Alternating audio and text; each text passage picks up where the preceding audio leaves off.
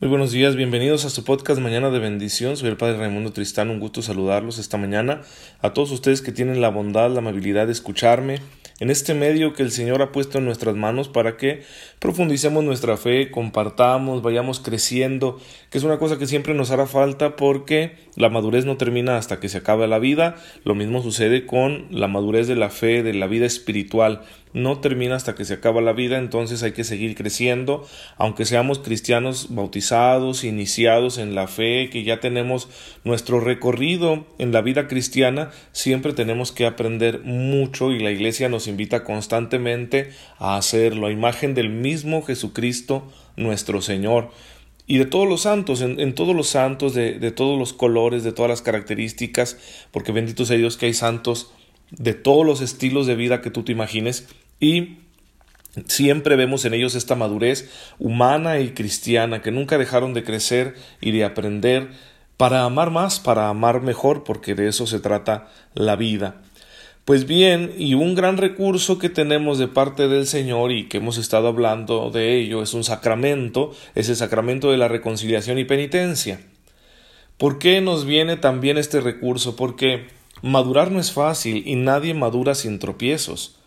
Nadie madura sin cometer algún error, sin haber caído alguna vez, eh, sin haberse desviado un poco o un mucho quizá del camino. Habemos quienes tenemos largas historias de desviación y luego el Señor nos ha devuelto al camino, nos ha rectificado. Pues bien, es que eso va a pasar en tu vida y en la mía, constantemente, ¿eh? porque aun cuando quienes han rectificado de una gran desviación, quienes han corregido su camino, que quizá ya los llevaba muy lejos del Señor, pues en, no termina ahí su camino de maduración, tienen que seguir aprendiendo y en ocasiones tal vez no llegarán a desviarse nuevamente de una manera tan radical, pero seguirá habiendo errores, tropiezos, tentaciones, dificultades, etc. Por eso este sacramento nos ayuda a caminar. Es la presencia amorosa de Cristo que nos sigue ofreciendo la gracia de su perdón todos los días, para que volvamos a enderezarnos, a levantarnos y no nos quedemos ahí tirados a la vera del camino eh, como unos flojos, ¿no? No quiero hacer lo necesario para volver al camino. No haz lo necesario, que es solo un acto de fe. Un acto de fe con el cual yo reconozco mis pecados delante del ministro de Dios, que es el sacerdote, para que Cristo me vuelva a liberar con su perdón y yo me reintegre a este camino de amistad y de crecimiento con Él. Pues qué bueno es el Señor que pone este medio delante de nosotros. Por eso voy a fijarme ahora en este nombre de la reconciliación, que es reconciliación con Dios, con la iglesia y conmigo mismo. Vamos a hablar de esto. Y lo primero que quiero señalar es que cuando decimos reconciliación, estamos hablando de lo que hace Dios por nosotros. Es Dios que nos reconcilia. No es simplemente que yo le ofendí y entonces digo, bueno, pues voy a reconciliarme con él, voy a ver si quiere que volvamos a ser amigos. No, es que en cuanto tú y yo lo ofendemos y nos separamos de su amistad, es él el que nos busca, porque su amor es más grande que el nuestro. Entonces cuando tú llegas ahí al confesionario a ponerte de rodillas delante del sacerdote, es porque ya Él te buscó y te encontró y te dio la gracia, la humildad y la fe necesarias para que tú hicieras eso. Es, es, por, es un acto de amor de Dios. Yo le digo al Señor, ámame mucho que siempre busque confesarme. Ámame tanto que siempre busque confesarme. Entonces, bueno, pues hay que, hay que pedirle al Señor constantemente que, que nos busque, que nos encuentre, que si nosotros ya nos perdimos y no estamos queriendo regresar, que vaya hasta donde estamos y nos saque de ahí para volver al camino. Entonces, al hablar de reconciliación, Él es el de la iniciativa. Bien, ¿en qué consiste la ofensa a Dios que rompe nuestra relación con Él y por eso se hace necesaria la reconciliación? Pues consiste en un mal ejercicio de nuestra libertad. Cuando yo cometo un pecado, me aparto del querer de Dios, me aparto de su amor. Y es como si yo utilizara todo lo que Él me ha dado, entendimiento, voluntad, cualidades, dones, experiencias, para libremente hacer uso de todo eso más allá de los propósitos de Dios. Sí, es, voy a usar todo lo que Dios me dio pero en contra de Dios. es cierto que no, es rarísimo que alguien tenga la, la intención así directa de decir, voy a usar mi vida contra Dios. No, eso es muy raro. Pero en, en la práctica lo hacemos. Tomo todo lo que Dios me da y como hijo mal agradecido, en lugar de utilizarlo para el bien, lo utilizo para el mal. Algunos dicen, bueno, pero entonces ¿dónde está la libertad? Porque sí, Dios nos da la libertad y nos la respeta. Y la libertad representa esto. Por una parte, la libertad representa posibilidad de hacer el mal. Pero eso no lo quiere Dios directamente. Por eso también es cierto que la libertad representa, del lado positivo, del lado que sí Dios quiere, o sea, por lo cual nos dio la libertad, elegir la manera de hacer el bien, elegir la forma en la que yo voy a amar. Sí, eso es para eso es la libertad, para que elijas entre las mil maneras positivas, sanas que hay de amar. ¿Cómo quieres amar en la vida? ¿Cómo quieres hacer el bien en la vida? Para eso Dios nos dio la libertad y nos da la indicación.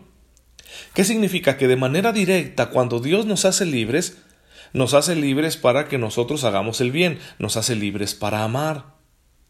Indirectamente, para que la libertad sea tal, supone una posibilidad de hacer el mal, pero esa posibilidad de hacer el mal no es querida por Dios.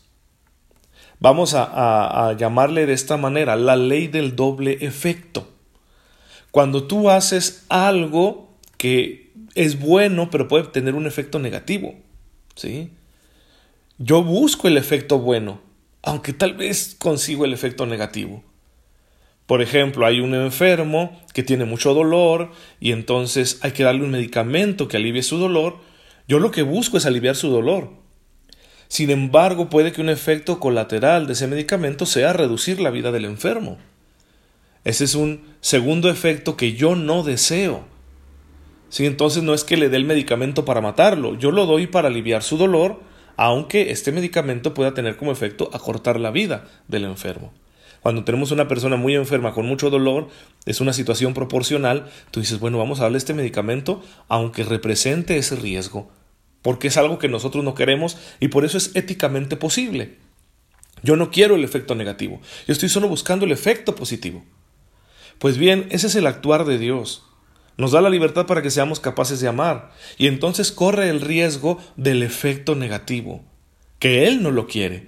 Y el efecto negativo es que utilicemos la libertad para el mal y por lo tanto nos apartemos de Dios. Entonces cuando tú y yo libremente tomamos la vida, el entendimiento, la voluntad, las cualidades, los dones y las experiencias que Dios nos ha dado para hacer el bien y los usamos para hacer el mal, ahí está la ofensa contra Dios. Es un rechazo explícito a su amor. Porque digo, Señor, ¿sabes qué? Yo sé que tú me diste todo, todo esto, por amor a mí y para que yo ame también, pero no quiero amar. Igual sé lo que me da la gana. Y, y, por eso distorsiona nuestra naturaleza cuando actuamos de esta manera y deliberadamente realizamos el mal.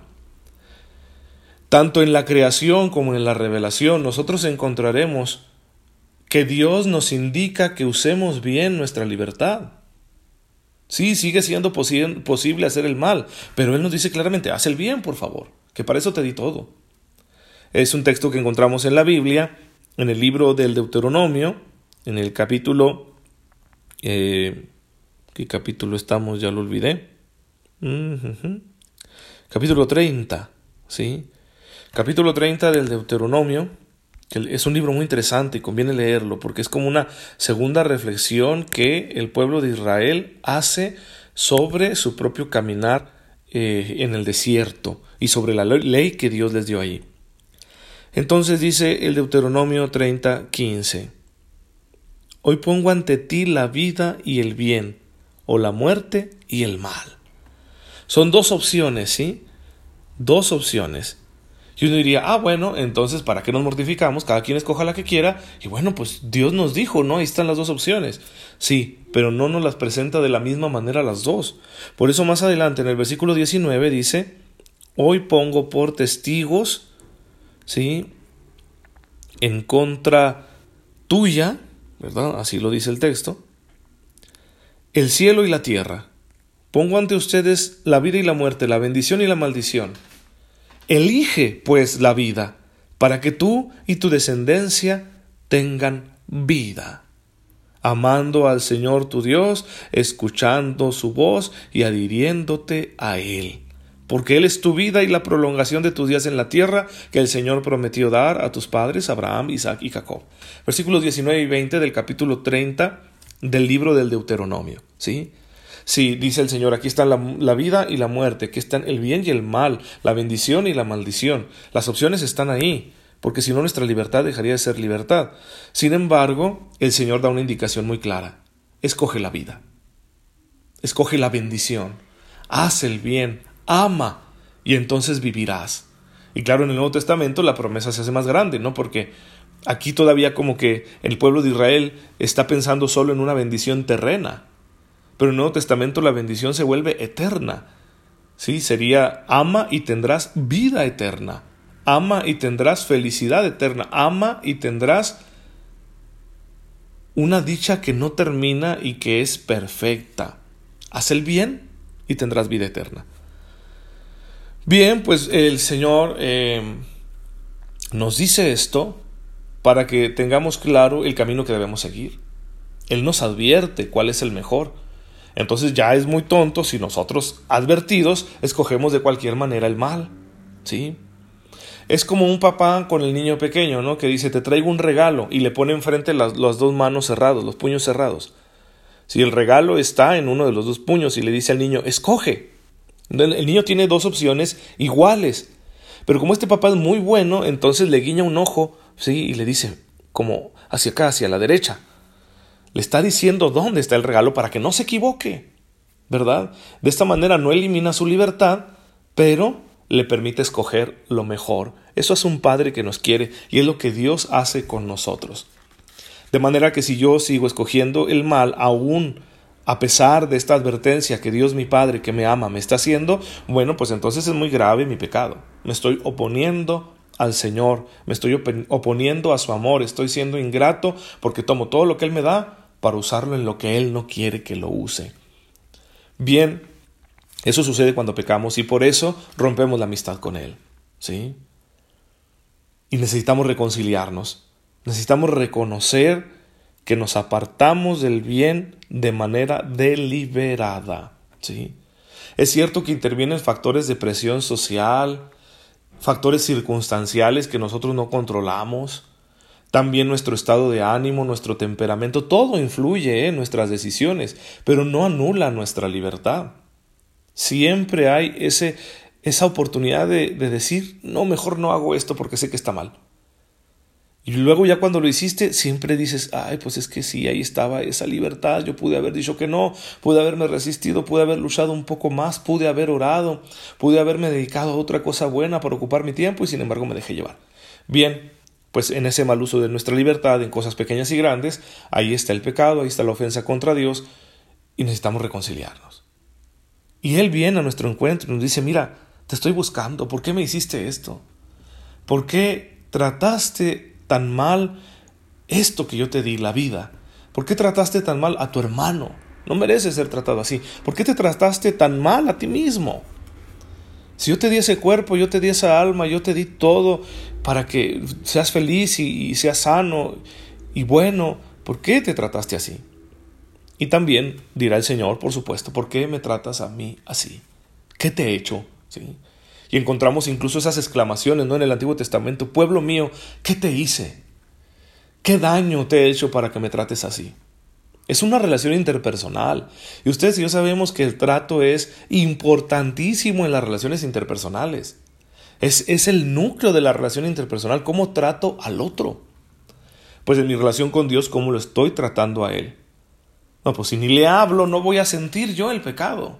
Si yo no me dirijo a Dios nunca, cuando yo hago el mal, pues ¿qué voy a sentir? Nada. Si les tengo haciendo la ley del hielo desde hace muchísimo tiempo. Pero en cuanto comienza el trato con Él, voy descubriendo, incluso afectivamente, lo malo que soy con mi Dios. Y qué bueno es Él que viene y me busca y va hasta donde yo estoy para decirme, ¿por qué me hiciste esto? Mira, aquí estoy de nuevo, volvamos a ser amigos. Y el que dice que sí con humildad, entonces Dios le da la gracia para que haga el camino de regreso a casa, pasando por el confesionario, se reconcilie con su Dios y vuelva a experimentar los frutos de la redención que Él nos ha dado a través de su Hijo Jesucristo, nuestro Señor y Salvador. Pues bien, hermanos, hay que aprovechar esta reflexión sobre la reconciliación. ¿Y saben cuál es la mejor manera de hacerlo? Vayan a confesarse. ¿Sí? Vaya a, mortificar ahí, ¿verdad? Al sacerdote de su comunidad, toque su puerta, échele una llamada, mándele un WhatsApp, en cuanto lo vea, dígale, Padre, venga para acá. Necesito confesarme. Y que no le importe si el padre pone cara de fuchi, ¿verdad? Porque iba para otra cosa y usted lo interrumpió, eso que no importe. Somos seres humanos y sí, no, no todo nos va a caer bien usted busque la reconciliación. Sí, que el sacerdote ha sido elegido por el Señor para estar al servicio de este santo sacramento. Señor, en esta mañana te bendecimos, te damos gracias porque siempre estás aquí para nosotros, porque siempre nos buscas, incluso en los peores lugares en los que nos metemos, para invitarnos nuevamente a que retomemos la amistad contigo. Danos la gracia, Señor, de no perdernos esta oportunidad y de acudir siempre con devoción a este sacramento de la reconciliación para volver a estar en comunión contigo. Te pedimos todo esto en el nombre de tu Hijo Jesucristo nuestro Señor. Amén. El Señor esté con ustedes. La bendición de Dios Todopoderoso, Padre, Hijo y Espíritu Santo, descienda sobre ustedes y los acompañe siempre. Muchas gracias por escucharme en esta mañana. Nos vemos mañana sábado, si Dios lo permite.